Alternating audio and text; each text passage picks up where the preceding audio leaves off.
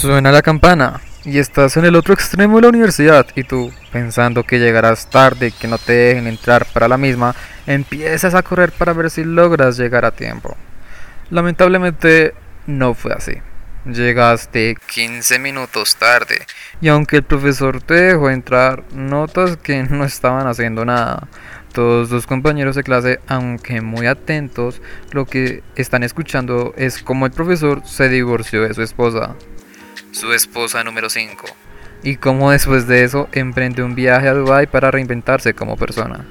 Sin embargo, cuando es el momento de los exámenes, no te preguntan cómo fue el divorcio de su esposa número 3 o cómo se llamaba la esposa número 5.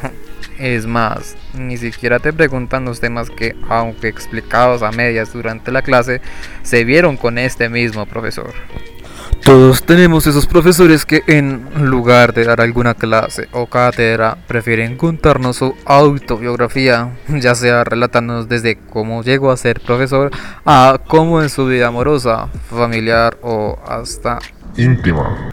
Narraciones que solo los estudiantes ponemos atención por la sencilla razón de que no queremos que nos explique temas de la asignatura y aunque no siempre nos cuente historias de su vida, puede darnos largas charlas de la situación difícil del país o de cómo era la sociedad en aquellos tiempos de antaño. En fin, puede decirnos de todo durante la hora de su clase, menos aquello que debería de enseñarnos. En ninguna institución educativa, colegios, escuelas o universidades pueden faltar esos clichés profesores que están en todo proceso educativo en una persona, llamándolos como los tronchatoros, la solterona o el solterón, el matador o los tridentes del diablo. Ya fuese porque sus asignaturas fuesen difíciles de pasar o no, o porque su forma de ser era del agrado o no de los estudiantes. En este caso hablaremos de los profesores que he decidido apodar por su característica más notable, como los autobiográficos, refiriéndome a todos esos profesores que nos cuentan historias de su vida, de diversas situaciones o de cualquier otra cosa que no tenga que ver con la asignatura de su clase.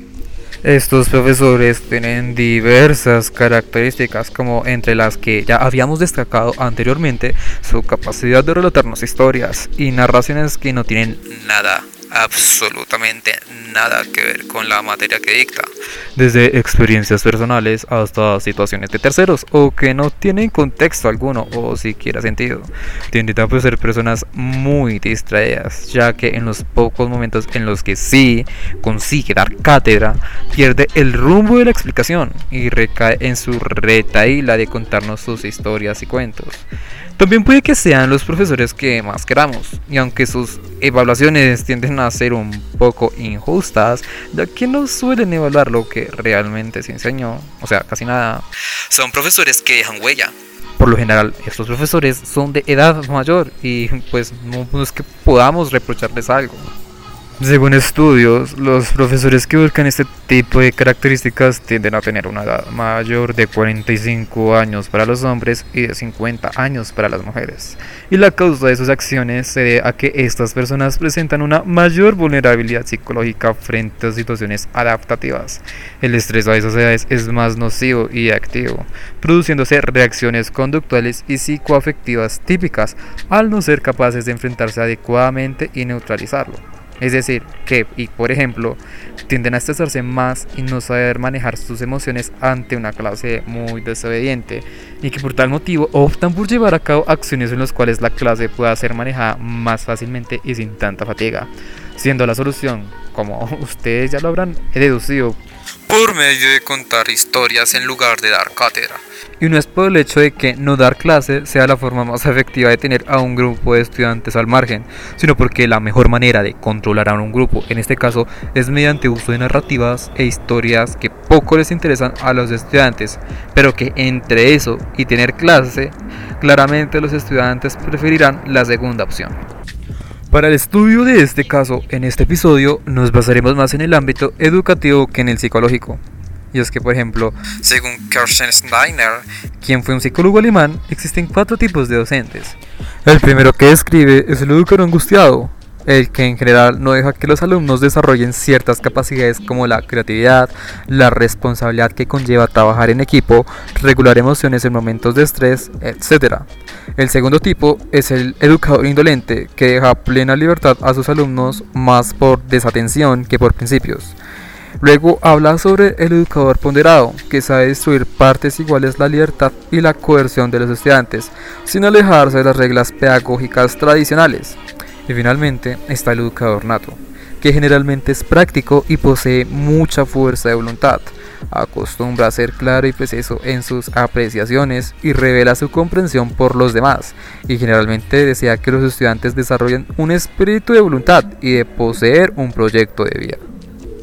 Según esta clasificación dada por Steiner, se puede afirmar que los profesores autobiográficos en la categoría entran en educador ponderado, ya que dejan muchas libertades en los alumnos por el hecho de su forma de dictar clase, aunque aún sigue arraigado a la forma tradicional de evaluación y de impartir las enseñanzas, aunque eso implique problemas en su estado anímico y emocional. Esto nos deja en claro que aunque estos profesores no den clase o no del todo, no significa que sean malos profesores. Al contrario, son estas personas las que más enseñanzas y consejos nos dejan para la vida y por lo general son los profesores que en un futuro más recuerdan los estudiantes. Y es que reafirmando y continuando con lo anterior, estos profesores son buenos en su labor. De acuerdo a un artículo de Universia, hay siete cualidades que posee un buen profesor. El primero es que aman su trabajo y tienen una actitud positiva, destacando el hecho de que usan el sentido del humor y el ingenio que motiva a los estudiantes a aprender con ellos.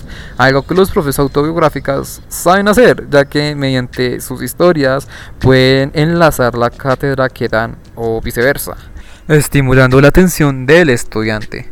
Otras de las características que menciona es que saben escuchar a sus estudiantes y se adaptan a sus necesidades, argumentando que saben cuándo escuchar a sus estudiantes y cuándo brindarles apoyo emocional. Eso es algo en lo que encajan los profesores de este episodio del podcast. Además de que los estudiantes le escuchen sus historias, él también suele escuchar a los estudiantes y particularmente los problemas que estos suelen poseer o tener. Y con esto terminamos el episodio de este podcast de la lonchera de sal. Recuerda que cada semana subiremos un podcast en el que relataremos las distintas situaciones y personalidades que encontramos en los profesores. No olvides seguirme en redes sociales, en Instagram como malevaro 22, en Twitter como arroba malevaro y en TikTok como malevaro 22. Muchas gracias por su atención.